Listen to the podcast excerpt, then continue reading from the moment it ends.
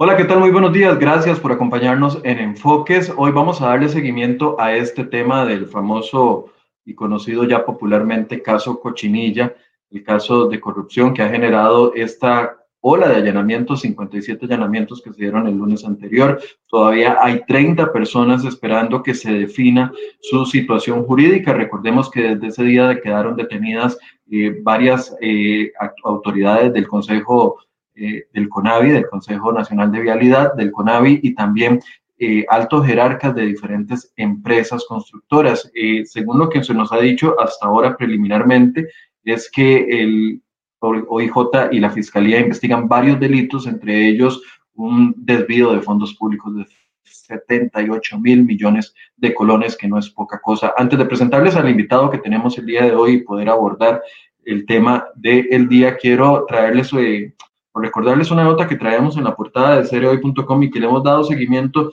desde ayer y es la situación y la ola de contradicciones en las que ha caído el señor ministro de Obras Públicas y Transportes, don Rodolfo Mata, con respecto a su eh, supuesta participación en, este, en la investigación de este esquema de corrupción, porque recordemos de que el lunes mismo, en horas de la mañana, el ministro Méndez Mata le dijo al diario La Nación que desconocía de qué se se trataban los allanamientos que se estaban dando.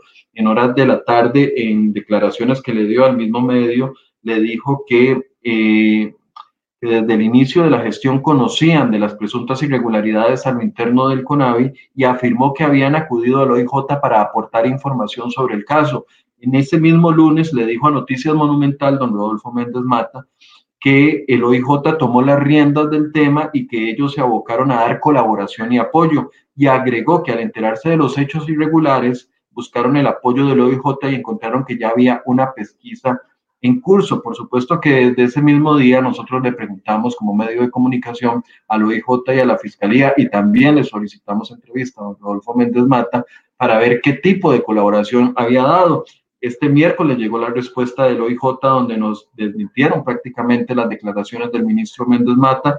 Nos dijo el OIJ que no existe ninguna denuncia sobre los hechos investigados que provengan de alguna oficina de gobierno, ni tienen reporte de que el OIJ o el señor ministro de Obras Públicas y Transportes hubiese sido atendido por personas funcionarias de la Policía Judicial para recibir información. Por aparte, la Fiscalía también nos envió un correo electrónico donde confirman de que don Rodolfo no participó y dice que no acudió a la fiscalía a poner en conocimiento ninguno de los hechos. Ayer en la tarde el ministro eh, envía un comunicado de prensa a Casa Presidencial tratando de salir al paso de estas contradicciones y dijo que lo que hubo fue colaboración confidencial de dos funcionarios que se reunieron con los agentes judiciales. Esa es parte de la transparencia que uno esperaría que se esté dando en este momento con este caso, porque recordemos que don Rodolfo no es solo el ministro de Obras Públicas y Transporte, sino que es el presidente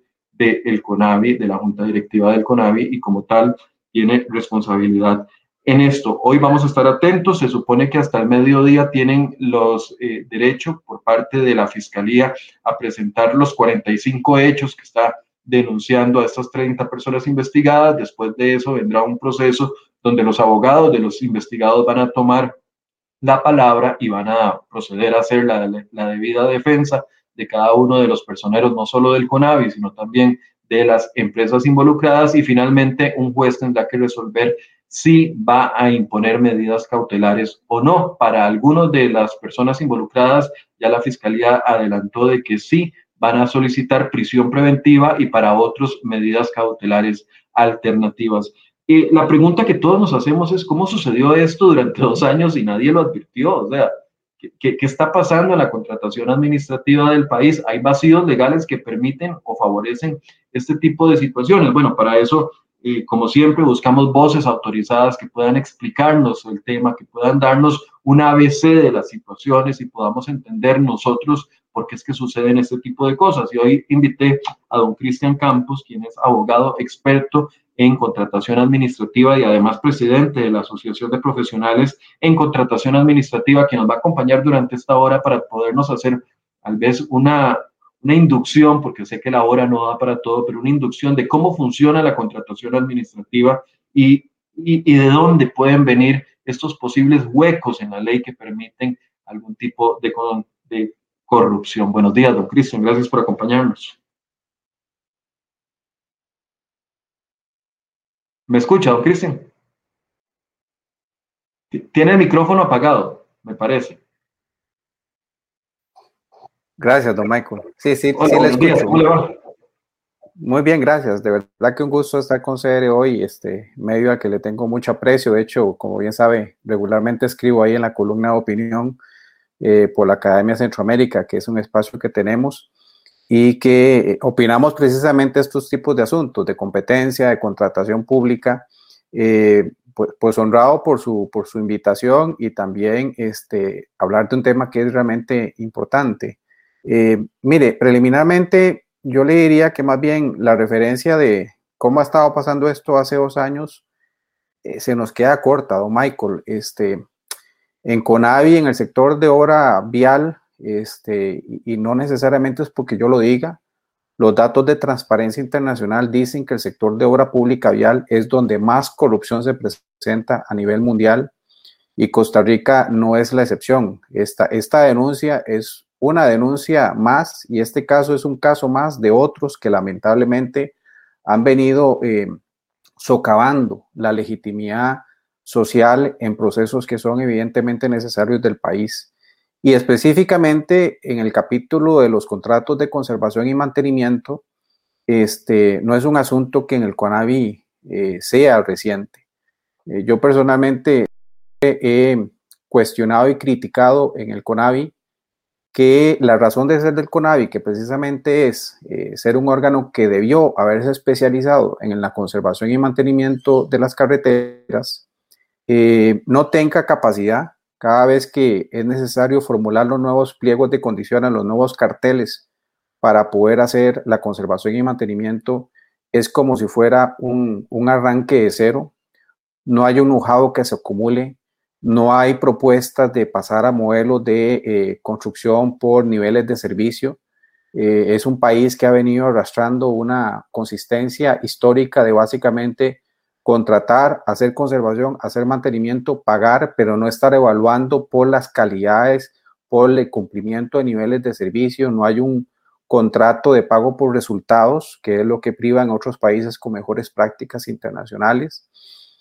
Y, este, y casualmente en, una materia donde la institución debería ser experta, porque para eso nació, esa es la ley de creación del CONAVI, esa fue su razón de justificación para crearla, eh, tampoco logra desde el punto de vista de planificación estar totalmente lista cada vez que haya que renovar los nuevos contratos. Estos son contratos que hay que entender, don Michael, que son de largo plazo. Entrarle a estos proyectos es de mucha cuantía. Si ocupa empresas que tengan músculo financiero, gran capacidad de recursos humanos para poder asumir contratos de no poco dinero, son contratos de mucha carga financiera y uno entiende que tienen que estar adjudicados a empresas que le den al país precisamente la solidez financiera y técnica para asumirlos.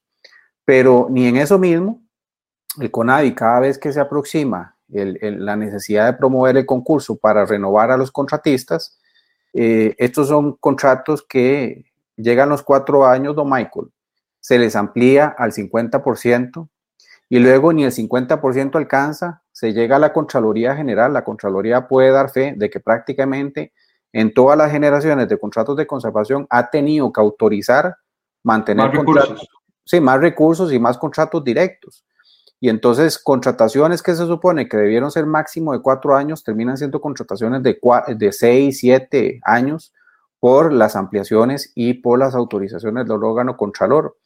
Y cuando salen los nuevos carteles, este, y recuerdo muy bien, allá por el periodo 2000, 2013 o 2014, cuando, cuando se intentó eh, democratizar estas contrataciones, porque estos eran no sé si recordar a usted o Michael y, a los compañeros que están escuchando, eh, era un solo contrato. Eran contratos donde usted encontraba ahí desde chapia, limpieza de cunetas y todo lo que era la conservación mayor de las carreteras. Allá por el año 2013 2014, el CONAVI, en un intento por tratar de empezar a, a ordenar el asunto, rompe ese esquema de carteles y hace tres pliegos de condiciones.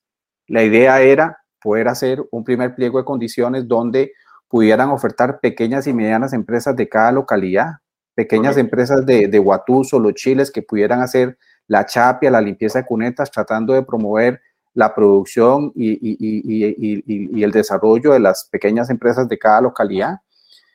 Eh, carteles medianos, que eran obras básicamente menores, y luego el cartel mayor, que era ya las obras donde había un significativo este, eh, eh, presupuesto para, para ello. Y que ese sí estaba pensado para las grandes empresas, ¿verdad? Pero en aquel momento, qué fue lo que pasó y eso está claramente documentado por, por bueno, CR hoy que es un medio muy investigativo, también lo, lo, lo, documentaba en aquellos momentos. Este, eh, vinieron resistencias internas en el CONAVI. Eh, casualmente la institución que se supone que debería eh, tratar de impulsar mejoras en los carteles, mejores prácticas, hubo una gran resistencia interna en la, en la, en la institución por romper ese esquema de carteles. Después, eh, una decenas de objeciones al cartel en Contraloría General.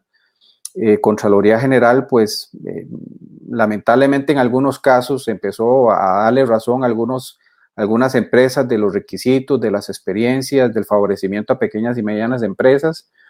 Y este, finalmente, finalmente en el periodo de estudio de ofertas y la adjudicación, yo recuerdo que buena parte de la discusión se en si algunas empresas que se presentaron como pequeñas y medianas empresas eran autónomamente empresas eh, que no tenían relación con las grandes empresas y totalmente fue todo lo contrario.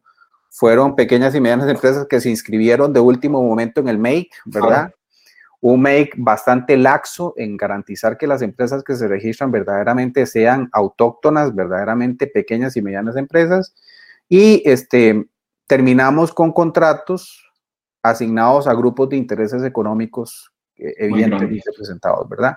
Y entonces, Cristian, perdón, perdón aquí la pausita. Yo, yo quiero ir hilando sobre esta, sobre esta primera intervención que usted hace, pero antes de hilar más delgado sobre esto, ¿a usted qué le parece este caso Cochinilla? ¿Le sorprende? ¿Le, sorprendió el lunes cuando vio la cantidad de allanamientos, sabiendo usted que, que, que se manejan en ese mundo y que conoce cómo funciona la, la, contratación administrativa en este país y que además todos, es que no, uno no lo puede negar, todos en algún momento hemos dicho que raro, siempre ganan los mismos.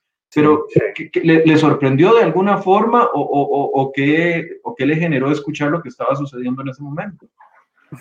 Mira, don Michael, para la gente que estamos relacionados con este sector de la contratación del Estado y particularmente con el sector de obra pública vial, concesiones, alianzas público-privadas, etcétera. E, esto, esto no era realmente un tema nuevo. Este, por eso le digo que dos años se nos queda corto. La idea de que en conservación y mantenimiento y en obras viales hay indicios de corrupción, de actos irregulares, eh, no, vea, no son pocas las denuncias. Usted puede preguntarle al Ministerio Público, a la Procuraduría de la Ética Pública, a la Contraloría General, un informe de cuántas denuncias han entrado por estos asuntos de conservación vial o obras, obras viales y, mira, coleccionamos las denuncias. ¿Qué me, sorprendió? Pues digámosle que como, todo, como todo ciudadano, despertarse y ver 1.700 eh, oficiales haciendo allanamientos en, que eran 57 puntos diferentes, eh, claro que sorprende. Eh, pero digámosle que este caso tiene algunas notas eh, que a uno le hacen creer que esta vez sí hay un caso que puede terminar en resultados efectivos, porque también, no, Michael, hay cierto tema que ha estado socavando la legitimidad del Estado eh, de, Derecho en nuestro país. Y son casos que hacen más o menos lo que pasó el lunes y pasan unos meses y terminan en casos sobreseídos o casos que terminan los jueces penales dando una buena regañada a los fiscales por haber hecho mal la toma de las pruebas por haber creado expedientes que no son casos reales y que aún así insistían en llevar los juicios. Tende positivamente porque obviamente finalmente se le entra el tema, porque esto, te reitero, no es un asunto nuevo, esto es un asunto que siempre se ha dicho en este sector, que ahí hay cosas que no estaban bien. Pero me sorprende también positivamente, don Michael, porque cuando uno lee que por bastantes meses hicieron intervenciones telefónicas autorizadas por el juez penal, a ciertas personas en específico. O sea, hay un, hay una, hay un histórico de intervención telefónica que termina en dar los indicios, y, me imagino que las pruebas directas, ¿verdad? A los fiscales y, y al organismo de investigación judicial como auxiliar del Ministerio Público, que da un signo de pensar que aquí hay un verdadero proceso de investigación reflexivo, muy responsable y que va a terminar eh, tarde o temprano, veremos, ojalá que sea más bien más temprano, en un caso, en una acusación eh, que le dé a Costa Rica eh, como un poco de recuperación de esa confianza que ha sido minada en los últimos años, ¿verdad? Entonces sí me sorprende positivamente pero no por el tema en sí, don Michael, porque te reitero, esto no es nuevo. Para muchos que estamos en este sector, para los periodistas que a cada rato están abordando estas situaciones de obra pública vial, estos temas no son nuevos. Lo que es nuevo es ver que finalmente hay una acción judicial de este tamaño y que ojalá dé el resultado que se está buscando. Don Cristian, quiero hacerle como unas tres o cuatro preguntas de respuesta corta, digo yo aquí en el programa. A veces como para como nivelación para que todos los que las más de 600 personas que nos están viendo en Facebook y las que nos están viendo en la página podamos ir entendiendo el panorama desde lo más básico. La, primera pregunta de respuesta corta es ¿qué contrata MOB con AVI? Porque son, son diferentes tipos de, de, contrataciones y pareciera que aquí eh, mezclamos un montón de cosas. Por un lado se contrata la conservación vial y por otro lado se licitan y se contratan los proyectos específicos. esas son las dos grandes, digamos, fuentes de contratos que genera el MOP y CONAVI.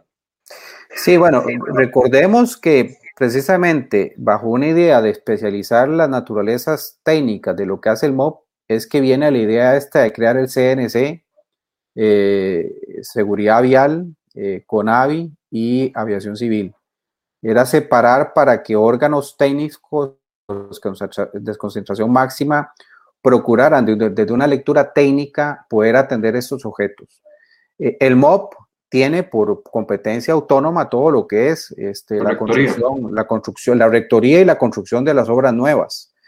Eh, el CONAVI, eh, su idea de creación original era la conservación y el mantenimiento pero también se ha estado metiendo en todo lo que es el mejoramiento de, con obra nueva y también porque ha tenido reformas en su ley orgánica de no hace mucho tiempo atrás donde le refuerzan esto de poder hacer el mejoramiento y la construcción de obras nuevas. Es decir, Al final, podríamos entender de que el, el CONAVI es el, el, brazo del MOP para la contratación de tanto obra nueva como también conservación vial. Conavi lo estaba haciendo, aunque la parte obra nueva en tesis de principio no, debió ser de esa forma, pero Conavi acá ha estado realmente eh, asumiendo créditos para entrar a obras nuevas, asumiendo créditos para hacer mejoramientos y también todo lo que es la conservación y mantenimiento, que se supone que debió ser su único objeto de atención en la creación. Y Conavi sí, efectivamente, igual que CNC, igual que Aviación Civil, son los brazos ejecutores del MOP, órgano rector, ¿verdad? Eso últimamente lo vimos con el tema del presupuesto, hace dos años que se reformó la legislación, eh, en, un modo que ha intentado recuperar estas competencias. Un Ministerio de Obras Públicas y Transportes que ha cuestionado y con alguna razón la existencia de órganos con, con desconcentración que parecen repúblicas independientes, ¿verdad? Correcto. Eh, y ahí hay un tema, un, un déficit todavía por atender, pero sí, efectivamente, en la respuesta corta que me pide, eh, efectivamente, el CONAVI es un órgano ejecutor que debe dedicarse a atender desde un plano técnico lo que el MOP le pide, pero que está en la ley orgánica del CONAVI. Ok, aquí va una segunda pregunta de nivelación para que todos entendamos. Eh, cuando se contrata una obra pública nueva, eh, voy a poner un ejemplo, no que esté hablando de esto en específico porque yo no tengo el listado completo del caso Cochinilla para ver cuáles obras se, involucran y cuáles no. Pero cuando se contrata una obra nueva, completamente nueva, se asignan los recursos, etcétera, etcétera, y esos recursos son para esa obra. Cuando se asigna conservación vial, pasan por el presupuesto de la República que terminan siendo una ley de la República que se tiene que cumplir. Eh, eh, ¿Estoy en lo correcto o estoy equivocado? Sí, toda la parte del presupuesto cambió hace relativamente poco tiempo, pero sí, todo lo que es el presupuesto con AVI entra al presupuesto nacional de la República dentro de todo el gran presupuesto que el Ministerio de Obras Públicas y Transportes tiene, ¿verdad? Él y sus órganos desconcentrados.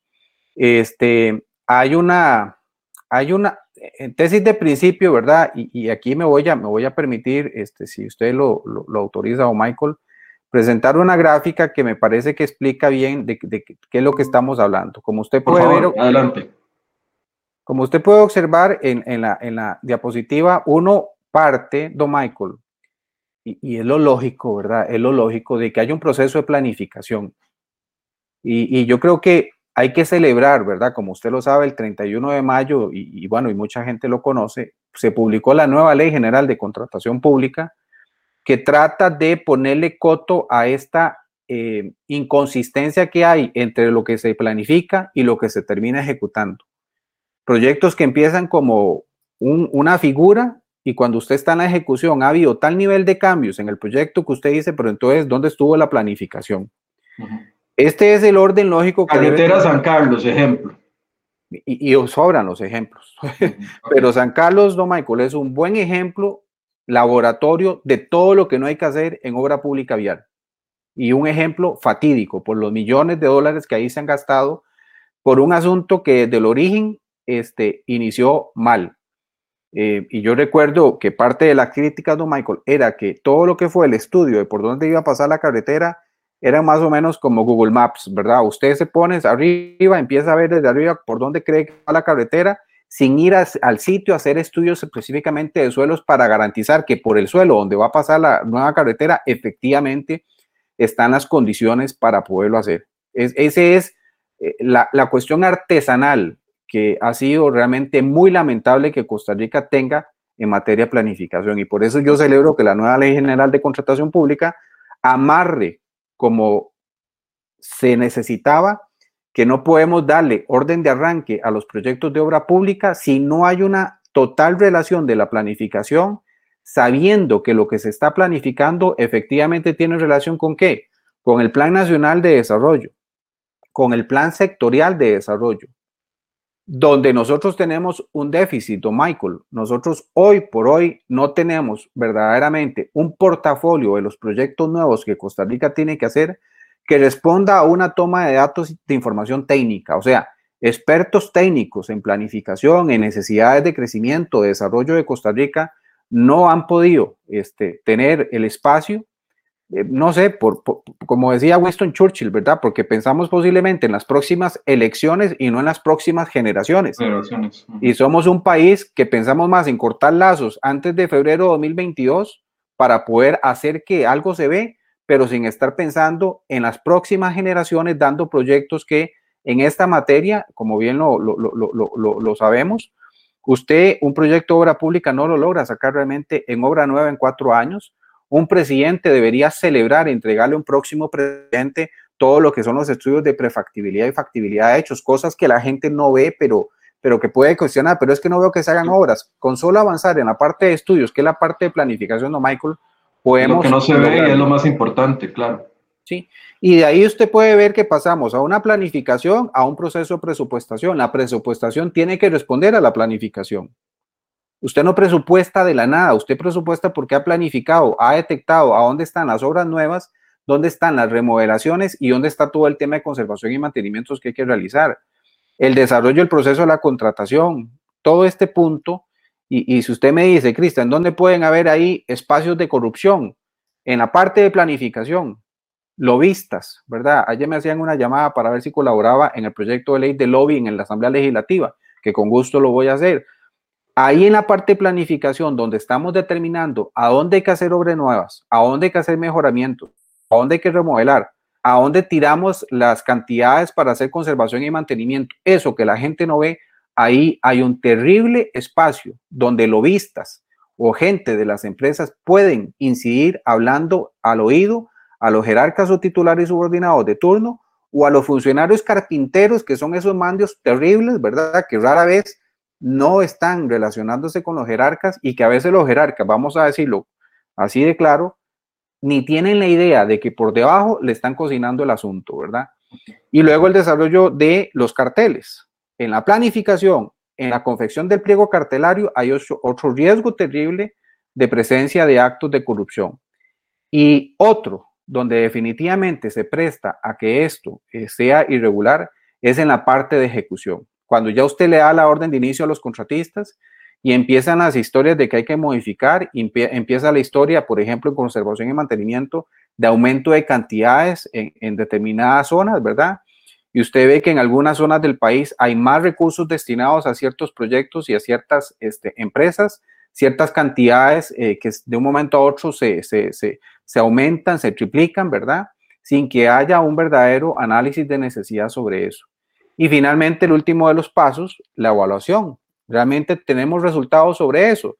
Yo cuestionaría que tengamos resultados, precisamente porque al carecer de estas herramientas, este, ya y finalmente lo que hace es que no estemos leyendo adecuadamente el proceso de planificación hasta el último pedazo, que es la evaluación de resultados para saber si todo el proceso de inversión que se hizo, fondos públicos, el, famoso valor por dinero, realmente está logrando el objetivo de satisfacer metas que fueron debidamente planificadas. Yo, le hacía esa pregunta eh, original y donde usted nos, nos explica las cinco fases, claro, ahí uno ve dónde están las oportunidades que aprovechan algunos para el tema de corrupción. Pero le hacía la pregunta porque cuando hablan de malversación de fondos por 78 mil millones de colones, a mí lo primero que me salta a la cabeza es, o sea, ¿por qué nadie se dio cuenta de esto? ¿O es que se estaba haciendo a vista y paciencia de todo el mundo y todo el mundo pensábamos de que era un mecanismo legal? Y por eso le preguntaba si cuando un, un fondo específico está destinado, como lo es el Fondo para Conservación Vial, y que queda dentro de una ley, porque el presupuesto es una ley,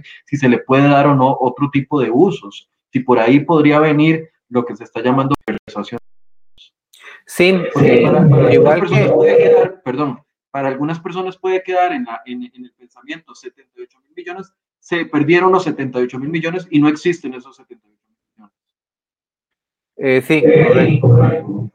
No, el, dinero no es necesariamente que se perdió. El dinero es que puede ser que haya sido redirigido a necesidades que fueron criadas bajo la camisa de una modificación de cantidades o una modificación de contratos. Eh, a mí no me... A de buena o de mala fe? Eh, sí, sí, sí, correcto. Eh, modificaciones de último momento, cantidades, en lugar de poner ciertas cantidades de, metros cuadrados en cierta zona del país, se mueve eso hacia otro lugar donde hay otro contratista o donde está el mismo contratista, aumentando tres, cuatro veces más el tema de cantidades. Ahí yo podría pensar, aunque desconocemos, igual que su persona, exactamente el, el caso de investigación, pero ahí yo podría pensar que puede ser que haya efectivamente necesidades creadas simplemente para erogar más recursos innecesariamente y con eso estar justificando la salida de dinero. A mí no me preocupa tanto, y reitero que desconozco el caso, que eh, en el proyecto de Zixaola o el proyecto de San Carlos, que en algún momento tenía una cantidad de recursos, pero por razones que ya conocemos está paralizado este proyecto, que ahí tuviéramos un poco de dinero y hay que redirigir ese dinero porque si no se puede subejecutar y se puede perder el recurso por un crédito que esté en camino o por un asunto de presupuesto propio de Conavi.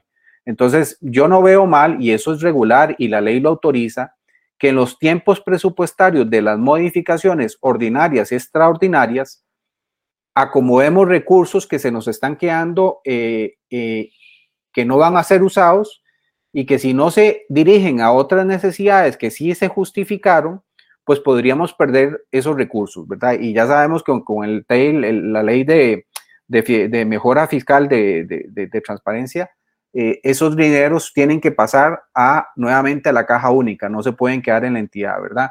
Entonces, eh, a mí no me preocupa tanto eso, tomar recursos donde se nos van a quedar para dirigirlos a necesidades que están justificadas. A mí lo que me preocupa es esa creación con una justificación que puede ser cuestionable para estar alimentando más partidas presupuestarias en un contrato para un contratista en específico y que esas necesidades hayan sido creadas al propósito simplemente para hacer eso, ¿verdad? Y eso es muy difícil, muy difícil de llegar a encontrar verdaderamente y ahí mis respetos para los fiscales y los agentes del OIJ si realmente logran llegar hasta ese punto y, poder identificar que esas necesidades realmente no eran justificables, las necesidades puntuales y manejos de cantidades en los proyectos.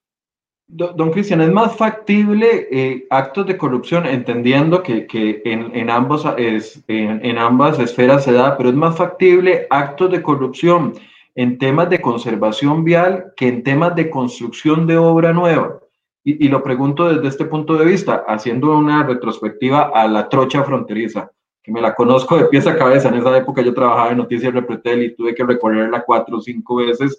Y recuerdo que básicamente el problema que había en la trocha fronteriza era que las bitácoras y, lo, y, la documentación decía en tal kilómetro, tal kilómetro se hizo algo y cuando uno iba al kilómetro no existía. Entonces recuerdo que, por ejemplo, el tema, a mucha gente le quedó el tema de los puentes, aquellos que ponían eh, cajones de, de, de tráiler como puente y le echaban tierra encima y ahí quedaba el puente, eh, o, o los palos puestos pero recuerdo que uno iba, entonces nosotros lo que hicimos fue agarrar las bitácoras e irnos a los kilómetros a poder a identificar el trabajo. Entonces en una bitácora decía, del kilómetro tal al kilómetro tal, en, en medio queso de Upala, estaba, eh, se hicieron eh, remoción y alcantarillado. Y uno iba ahí y lo que había era una montaña, no había absolutamente nada. Después, años después, hicimos el mismo ejercicio aquí, en San José, con conservación vial. Y entonces la conserva, en las bitácoras decían, se hizo chapia en toda la ruta 32 entre el periodo tal el periodo tal, desde el kilómetro eh, del puente del Virilla hasta el, el, túnel Surquí. Y entonces íbamos a hacer esa, esa revisión y no existía, era un matorral, los carros pegaban con, los, con, la, con, la, con, el zacate. Por eso le pregunto, ¿es más fácil, hay más débiles controles en lo que es conservación vial que en contratación o puede ser el mismo riesgo solo que en esferas distintas? Vea, Michael, es una, es una respuesta eh, compleja, pero también partiendo de una realidad como la siguiente. Eh, realmente a mí, que sea conservación y mantenimiento o que sea un proyecto nuevo, desde un punto de vista de un control interno efectivamente realizado, me parece que da igual. El riesgo, el riesgo de corrupción es igual en uno o en el otro. Tal vez lo que uno debe eh, tener más eh, cuidado es que estos proyectos no es solamente una relación de un contratista se relaciona con un una persona de la entidad pública que se llama fiscalizador de contrato. Estos proyectos de obra pública tienen varios actores. Tienen al contratista, los contratistas deben tener directores de proyectos, directores de proyectos que se rigen por las normas técnicas del Colegio Federado de Ingenieros y Arquitectos. Los contratos tienen a su vez supervisores o inspectores que son independientes al contratista y son independientes a la administración contratante. Y la administración contratante debe tener sus propias unidades y ingenieros, arquitectos, etcétera, que tienen que estar fiscalizando por el contrato. Por eso, eh, cuando se decía lunes que el concepto de la red criminal, ¿verdad? Aquí, varios se tuvieron que haber puesto de acuerdo de esos roles que en principio son independientes y dejaron de ser independientes. Se pusieron de acuerdo para tener, obviamente, al unísono, una línea de acción que permitiera eh, sostener en papeles lo que en la realidad no se da, que es un poco la experiencia que usted comenta con tanta propiedad que sí, que es llegar a un sitio y efectivamente percatarse, eh, qué sé yo, por ejemplo, eh, don Michael, llegar al, a, a, la ruta X, al tramo X, y donde se justificó en papeles que se colocaron tantas cantidades, verdaderamente hacer un examen de las cantidades que fueron colocadas para ver si cierra en papel lo que se dice que se colocó con lo que se dice que este, realmente eh, se encuentra en el lugar y que eso coincidía con los datos reportados y las cantidades que fueron pagadas al contratista. Ahí las firmas inspectoras, que son varias que contrata el CONAVI y que también algunos de estos están en este, esta gran lista de, de personas que fueron, que están en el proceso, eh, deberían garantizar en, ahí en el sitio que efectivamente han hecho las pruebas de rigor para garantizar que cierran los números de las cantidades colocadas con las cantidades que dicen finalmente los papeles. Y si, eso, y si eso no es así, se reporta. Y no solo eso, Michael. si la mezcla asfáltica que se está colocando debe tener ciertas especificaciones de composición química, eh, si es caliente o fría, dependiendo cómo sea que sea contratado, eh, se tienen que tomar pruebas y se tienen que mandar a laboratorios. Y también el ANAME, el ANAME, que en esto es vital, debe estar haciendo su ejercicio auditor de estar haciendo visitas sorpresas o visitas debidamente programadas para estar también, también, este es otro actor que agregamos, ¿verdad? Le, hablaba del contratista, le hablaba del CONAVI, le hablaba de las firmas inspectoras, pero le hablo también de la NAME, que, que precisamente fue creado para que nada de estas cosas estén sucediendo en el país, sino está garantizando mediante auditorías sorpresa o auditorías programadas que efectivamente las calidades y las cantidades de los productos son los que se están colocando. La respuesta al final es, no importa si es nuevo, no importa si es conservación o mantenimiento.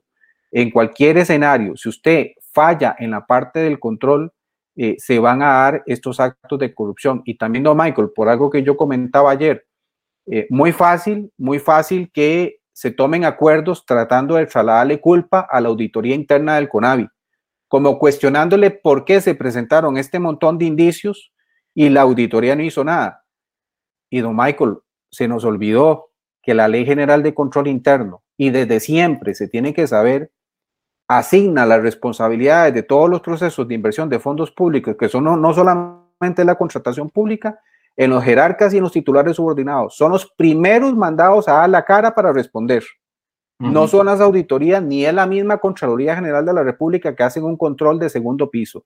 El control de primer piso le toca a los jerarcas y titulares subordinados y son los que tienen que estar cuidando porque todos los mecanismos de control estén funcionando adecuadamente en aras de prevenir que los riesgos como estos que se están presentando no se presenten y a implementar todas las medidas que correspondan para prevenir caer en este tipo de prácticas que parece que están dándose y que son objeto de investigación.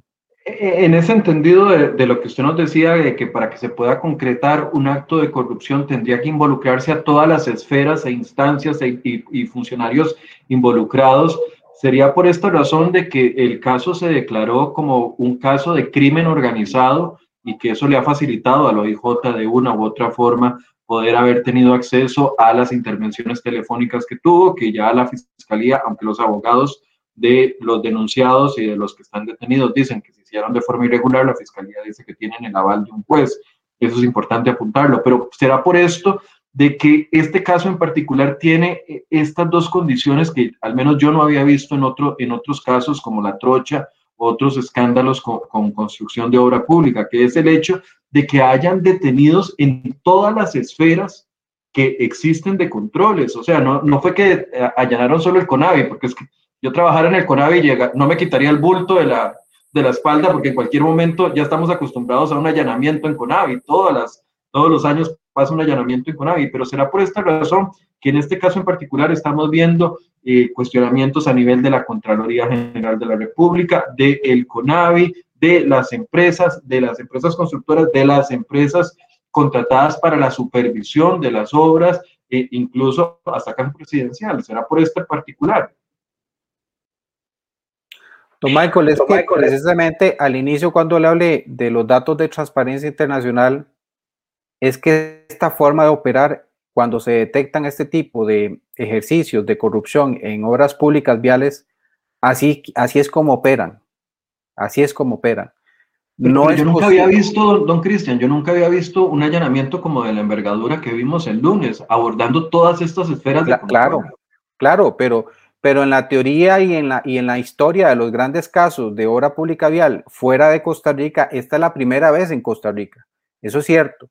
Pero en otros países, eh, todo el tema aquel de Obrecht, con, con todo lo que se hizo en Argentina, Chile y otros lados, las investigaciones, usted vio, y, lo podemos repasar, que eran en todas las esferas que se estaban encontrando que estaban participantes.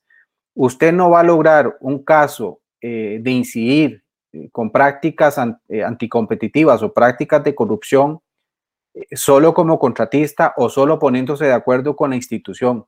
Otros actores del proceso deben estar en el juego porque si no, el asunto no sale, no funciona. Y entonces esta es la conducta normal de este, este tipo de grupos y este tipo de prácticas en el sector de obra pública vial como sucede en otros grandes sectores que Transparencia Internacional tiene debidamente documentados, como los, los del top, ¿verdad? El 1, 2, 3, donde más presencia de corrupción hay. Pues bueno, así es como se comportan este tipo de ejercicios. Y sí, fue un operativo sorprendente y que, y que socava ciertamente, Michael, a la institucionalidad. O sea, el Estado de Costa Rica ha tenido un golpe muy duro el lunes pasado y el Estado de Costa Rica, su institucionalidad está a prueba y tiene que responder y superar este gran reto que se le ha puesto eh, en aras de que, eh, aunque duela mucho y aunque de verdad eh, salgan personas que van a tener que responder y responder con cárcel, este, esto es sano que suceda en Costa Rica y es sano que las autoridades del Poder Judicial, del Ministerio Público, del OIJ, tengan todo el espacio que ocupan para poder hacer de este caso un caso que ojalá termine bien y no que sume, como decía también al inicio, como uno más que va a sumar y va a minar la confianza ciudadana en nuestro Estado de Derecho. Don Cristian, eh, en este esquema, en el esquema normal, en el adecuado, en la, funcionalidad normal de cualquier tipo de contratación de obra pública o, o, de contratos de conservación, ¿tiene que ver algo Casa Presidencial? ¿O la ley faculta a Casa Presidencial a tener algo que ver? Mira, este, por experiencia yo te puedo decir que yo también he tenido que ir en algún momento cuando tuve algún rol eh, relacionado con el sector de obra pública vial eh, y ser llamado expresamente de Casa Presidencial para que a uno le, le den cortésmente la posición que tiene la, la presidencia o los ministros de turno. Eh, es un sector donde hay una alta influencia política. no, y la influencia política no es un tema si hay una competencia técnica, don Michael. No es, hay, que, hay que distinguir que una cosa es lo que dice la norma formal de competencia técnica y otra cosa es que hayan personas que tienen cargos políticos que responden políticamente a los presidentes y los ministros de turno. Y eso es lo que yo creo que en algún momento, eh, y yo lo tengo que reconocer porque se hizo una participación activa importante, cuando nació aquella idea del famoso INIF, el Instituto de Infraestructura Pública, ¿verdad? Eh, más allá de que el proyecto... Esa es la idea, perdón, para, para, para, refrescar, esa era la idea de don Luis Guillermo Solís, ¿o no? No, no, no, no, la idea de él no, no era la más feliz, realmente él, él hablaba de cerrar con AVI y él hablaba de este, una propuesta de proyecto de ley inicial que no fue la que realmente respondía a los retos de garantizar la creación de una institución técnica. Gracias a Dios en el camino, gracias a Dios en el camino, ese proyecto de ley, el primero, no vio la luz del día, porque algunos sectores y algunas personas, y yo estaba ahí directamente, por eso puedo hablar con propiedad, logramos este, hacer que se entendiera que el proyecto de ley tenía que ir a, sesiones con gente técnica y recuerdo talleres que se hicieron específicamente en la sede del Instituto Tecnológico ahí en, en, San Pedro, este, ahí del mall subiendo, ¿verdad? Eh, del tecnológico, varios talleres que se realizaron donde participaron expertos de diferentes campos de ingeniería, arquitectura, derecho y de diferentes entidades públicas y privadas. Y ese proyecto de ley al inicio este, venía con una idea y gracias a Dios en el camino logró mejorarse. No terminó siendo el más feliz y está ahí eh, durmiendo en la Asamblea Legislativa, pero precisamente en estos días este, que compartí en otro foro con don Roberto Artavia, eh, gran rector y gran maestro del INCAE, que fue el que dirigió el esfuerzo este con Miguel Gutiérrez Axe de eh, que se hizo en la Asamblea Legislativa de qué hacer y salieron 90 recomendaciones país de qué hacer. Bueno, pues ahí se nos recordó que algo de lo que hay que hacer es definitivamente enterrar la forma institucional en que, están creados los órganos desconcentrados del Ministerio de Obras Públicas y Transportes. Esa forma no ha sido la más efectiva y esa forma ha permitido que las influencias políticas efectivamente estén presentes. Y esta es una materia, don Michael, que necesita del criterio técnico. Identificar dónde están las necesidades de inversión pública, dónde hay que crear un portafolio de proyectos de alianzas público-privadas, de concesiones pasa enteramente por un criterio técnico, pasa enteramente por estudios de prefactibilidades y factibilidades, donde el criterio técnico sea el que marque el camino que se tiene que llevar adelante. Y eso no se en este país. Eh, la elección de cada cuatro años no permite lograr una consistencia en la toma de decisión política. Estos son temas que superan los gobiernos, que, que, hay que tener una visión a largo plazo. La Costa Rica al 2050, la Costa Rica al 2100, no lo sé cómo queramos verlo, pero en obra pública usted no puede estar mirando cada cuatro años, usted necesita mirar a largo plazo. Y eso es un tema de política pública que el proyecto de ley sí trataba de, sí trató de corregir con la creación de un órgano técnico. Entonces, yo recuerdo que el órgano técnico era con participación de la NAME y de otras instituciones técnicas que pudieran colaborar en la definición de la política pública y en la definición de los planes de acción sectorial. Eso tiene que recuperarse. Y si yo creo que hay algo que esto tiene que provocar en muy poco plazo, es que la Asamblea Legislativa se anime a recuperar la idea de un proyecto de ley tal vez no el que está presentado, que se saque de ahí lo que es bueno, que se llame a, una mesa de diálogo país que logre cambiar la realidad institucional que hay en el sector de obra pública vial y plantee una propuesta que cambie radicalmente lo que se ha estado haciendo, ¿verdad? le, preguntaba sobre la participación o no, y ya usted nos dice, bueno, si hay una, una, alta influencia política, Perdón, porque cuando vimos el lunes el allanamiento a Casa Presidencial, a la oficina de Camilo Saldarriaga, asesor del presidente, eh, eh todo el mundo dice que tiene que ver Casa Presidencial en, un allanamiento donde hay eh, un foco eh, específico en el tema de, del CONAVI y la acción del MOB. Pero se lo preguntaba porque cuando, se le cuando él da en horas de la tarde del lunes eh, algunas declaraciones después de que termina el allanamiento en su casa, dice que él se encargaba del monitoreo de las partidas eh, de las transferencias que hace el Estado, lo cual me parece que es una, una, ejecución normal. Alguien tiene que en casa presidencial llevar el seguimiento de que las transferencias se estén haciendo, etcétera, etcétera. Pero dijo además, enmarcado en este tema de, de contratación de obra pública, la elaboración de presupuestos extraordinarios a mí esa frase me, me, me, llama mucho la atención, ahí ustedes lo podrán ver en las declaraciones que él dio, porque hasta donde yo entiendo, ni casa presidencial y mucho menos un asesor de casa presidencial se encarga de elaboración de presupuestos extraordinarios de ninguna otra institución. Entonces, eh, no, no supe cómo interpretar y no sé si en la ley permite que de una u otra forma desde Casa Presidencial se, se, elaboren presupuestos para otras instituciones o si el CONAVI es el encargado de su presupuesto específico, así como lo es el MOB en específico para sus obras. Sí, eh, obviamente que para el caso particular, don Michael, eh, no sabemos exactamente qué es lo que el asesor hacía.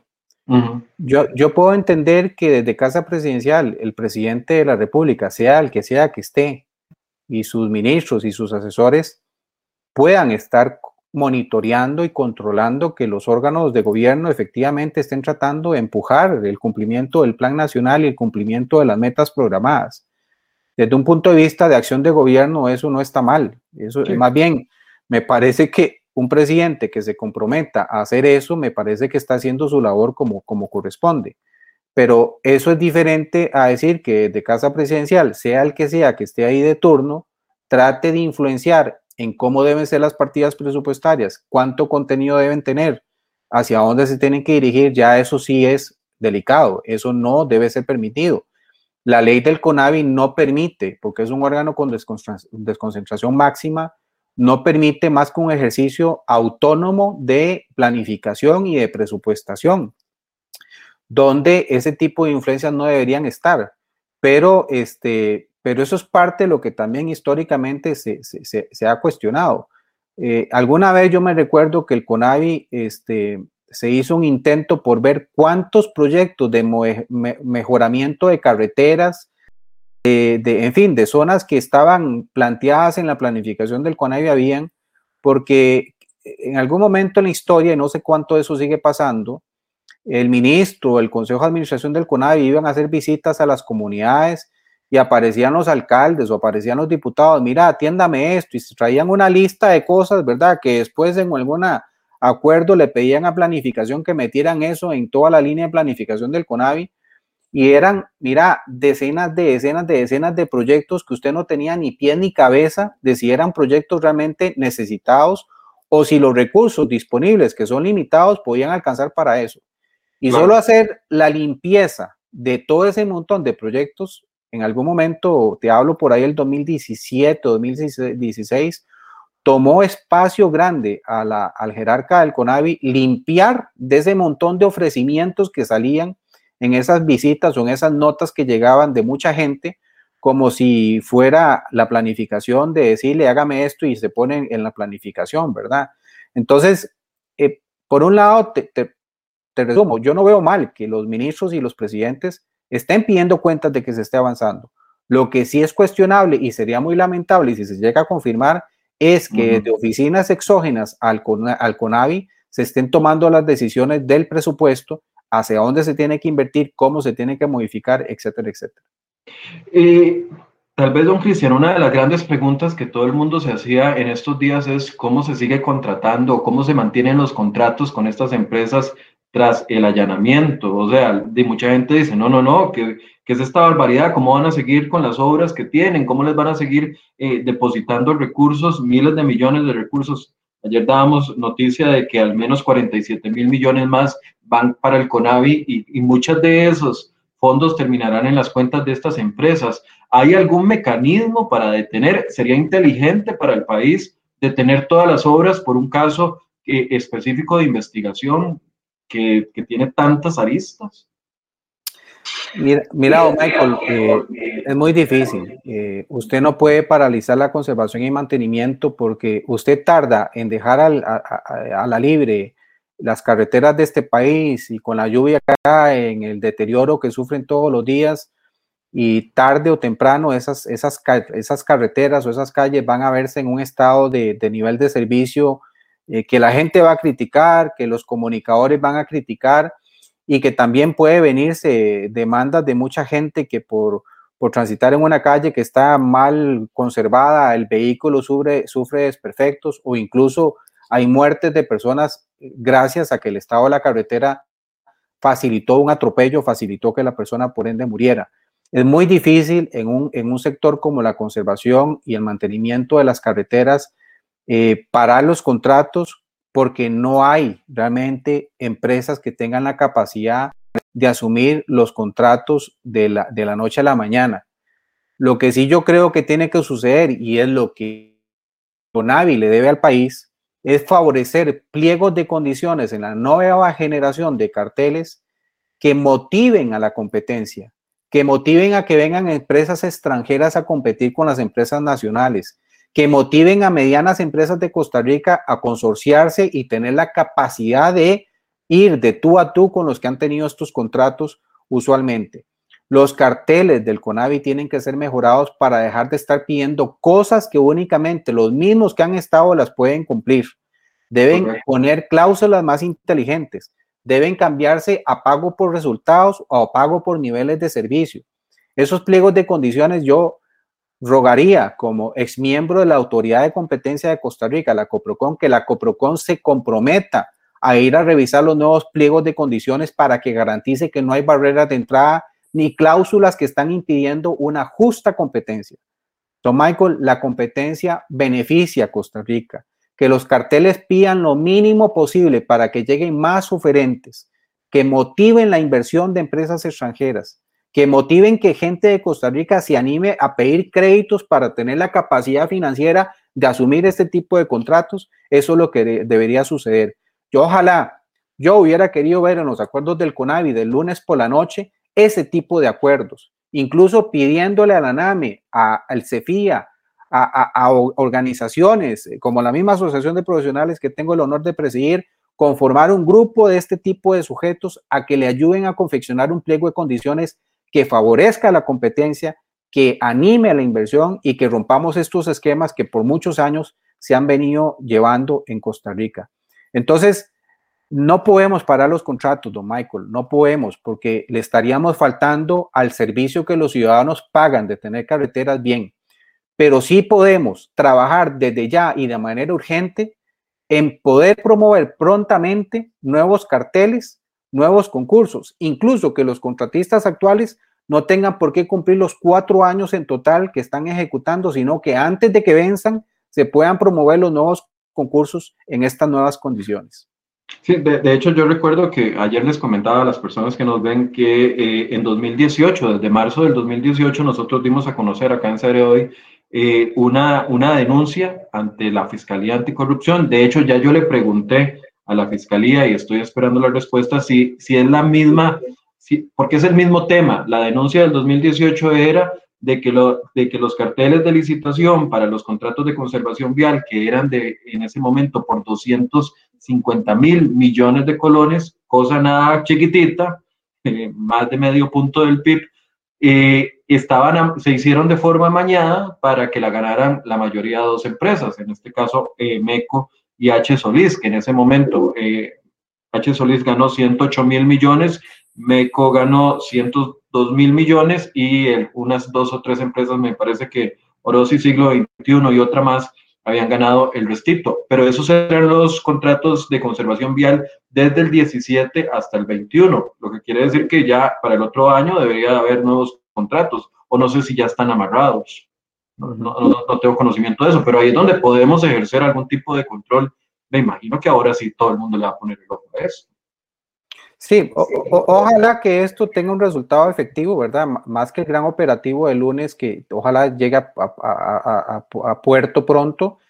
Eh, estas grandes empresas, ¿verdad? Yo, yo no, no opino ni negativa ni positivamente de, de, estas empresas que están en este procedimiento, pero desde el punto de vista de la transparencia y de la competencia, estas empresas deberían igual ir y promover que los concursos sean más competitivos.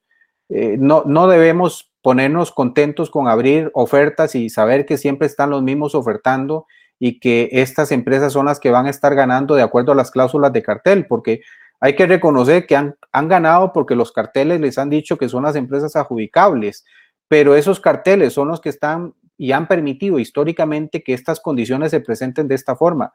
Estas empresas, eh, reitero, sin calificar a las personas que están ahí, eh, que esperemos que la, Fiscalía y la Justicia hagan la labor que tengan que hacer.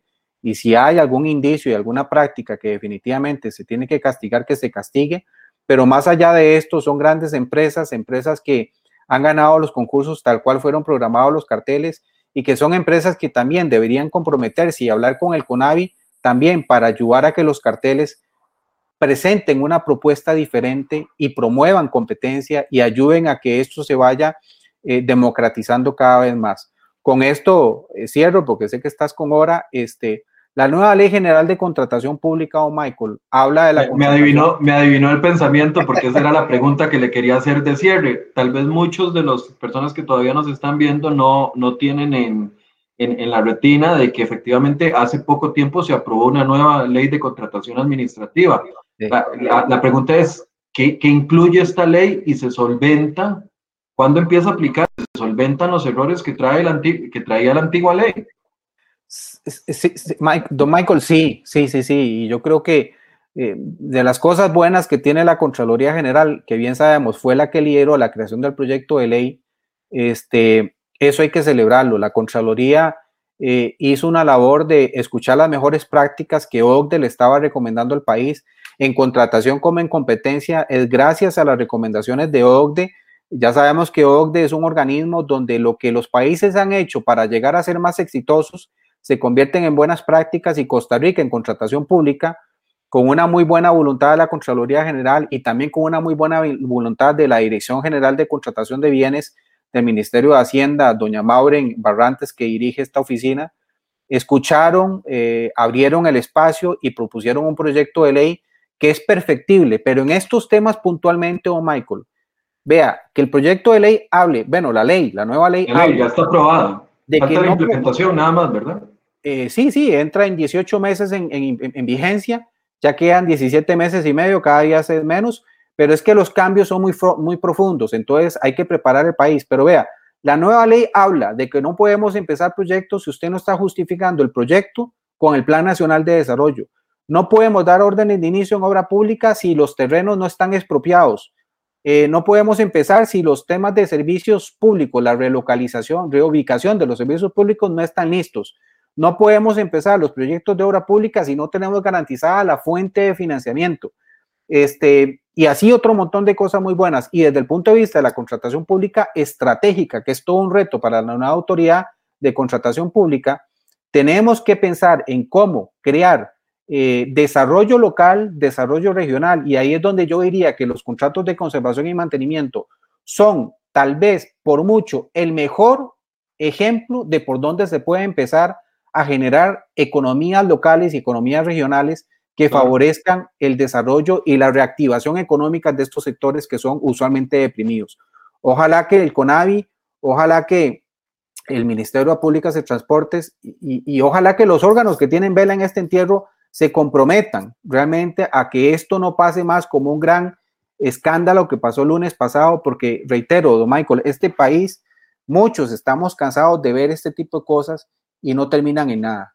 En el caso concreto de eh, vialidad, ojalá eh, que la Asamblea recupere la idea de la nueva ley, que CONAVI sea totalmente muerto y resucitado, pero resucitado como una institución, institución enteramente técnica, donde lo que priven sean criterios técnicos este, y que todo lo que es la contratación pública abierta, transparente, pro competencia, sea lo que rija en todo lo que es el sector de vialidad. Con solo esos cuatro aspectos que usted nos mencionó, don Cristian, que traería la nueva ley en 18 meses, yo creo que ahí se cierran muchas puertas para corrupción. Por ejemplo, el tema de, de que las expropiaciones estén listas, eso es uno de los temas que siguen encareciendo todos los proyectos. El tema de la reubicación de servicios también sigue atrasando las obras y eventualmente tenemos que pagarle más a las empresas por, por, por obras. Y usted mencionó otro ahí que, que no recuerdo cuál era. No, Michael, de servicios, expropiaciones. Y las modificaciones de contratos. Hoy en día, usted puede modificar un contrato hasta por el 50% y si quiere más, va a la Contraloría General y la Contraloría, que a veces es jugar contra la espada y la pared, ¿verdad? Autoriza eso se cambia completamente. Los contratos excepcionalmente se pueden modificar y hasta un 20% del monto o del plazo. Y se cierra en la nueva ley los contratos adicionales porque no se mencionan en nada en la nueva ley. De manera que la Contraloría creo que ha puesto conciencia, como decía Jimeno Filiu, que es un catedrático del País Vasco que yo leo con regularidad, que las modificaciones de los contratos se convirtieron en el caldo de cultivo de la corrupción pues la nueva ley está tomando una postura de no pararla, pararla del todo, pero sí poner muy complicado tener que modificar contratos, porque eso realmente es una irregularidad. Don Cristian, un cierre. Un cierre por parte suya, un mensaje final o algo que quiera decirle a la, audiencia. No, pues gracias por el espacio, Michael, siempre a la orden y, y ojalá que esto nos sirva a todos como, como sociedad, como Estado de Derecho, que las instituciones, desde la misma Contraloría, la Asamblea Legislativa, tiene mucho que hacer en este campo. Eh, el mismo CONAVI, me parece que lo que tomaron como acuerdos el lunes de la noche es al calor del momento, pero tienen que ser más reflexivos en lo que se tiene que decidir y más compromiso de los jerarcas.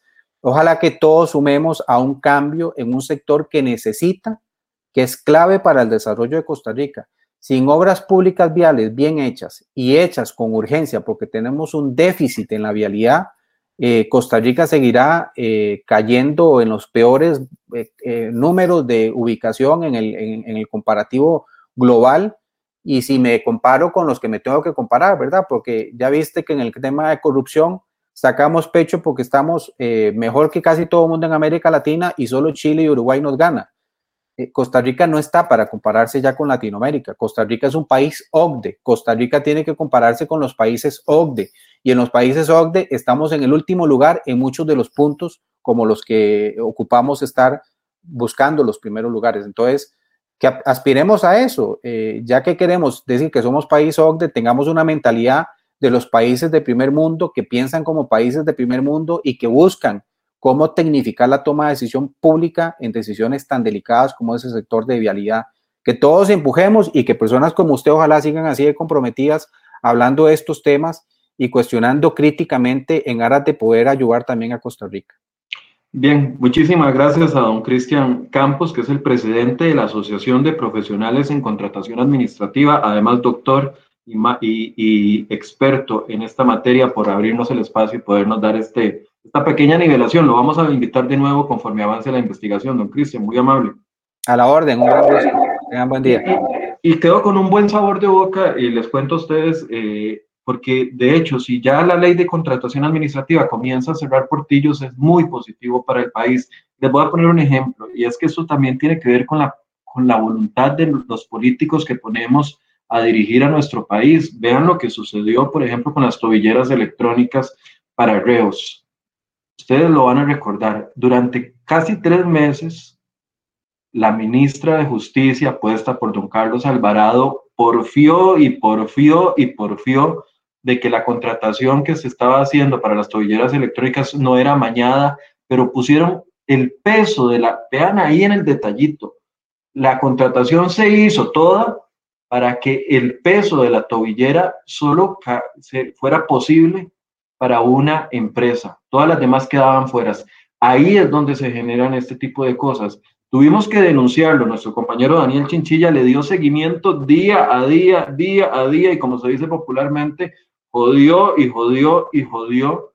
Llegó este caso a la, a Contraloría General de la República y tuvo que el Ministerio de Justicia ceder y quitar ese peso de 128 gramos. Todas las demás tobilleras electrónicas pesaban más de 128 gramos, pero a justicia se le metió entre ceja y ceja que tenía que ser 128 gramos y ahí beneficiaba a un proveedor en específico. Si uno no está encima de estas cosas, si uno digo yo como prensa y como ciudadano, porque ustedes también tienen la obligación y el derecho de hacerlo, no, no, no, no se cambia y entonces ahí va otra licitación hecha para, para que la gane una empresa en específico. Lo de los contratos de conservación, ya ustedes se saben. Cuento. Daniel Saborío, hay muchos comentarios. Daniel, lo veo un poco molesto conmigo. No, no entiendo por qué dice que estoy tratando de beneficiar a Casa Presidencial. Si quiere me pasa un correo electrónico y yo le explico si es que dije algo que no le gustó a usted y que yo, usted cree que yo estoy beneficiando a Casa Presidencial para que yo pueda explicárselo, ya sea aquí en vivo o también por correo electrónico, porque no entiendo por qué dice que estamos tratando de beneficiar a Presidencia. Para todos los demás, muchas gracias por su compañía, por los comentarios, por los buenos Euclides, gracias por el comentario. Tenía días de no saludarlo a, a doña Yenori Cordero, a Eduardo Ramírez, que nos agradece, a Rigoleta Verdi también que nos agradece, y a todas esas personas que nos, nos ven y nos acompañan en todos los programas. Gracias a, a Gwen Samayoa también, que le agradece a don Cristian. Y mañana vamos a estar cambiando un poco de tema. Mañana vamos a hablar de tema político, pero eh, conforme vaya avanzando la situación, vamos a ir generando nuevos espacios para abordar estos temas. Gracias por su compañía, por su fidelidad y los espero mañana a las 8 de la mañana. Muy buenos días.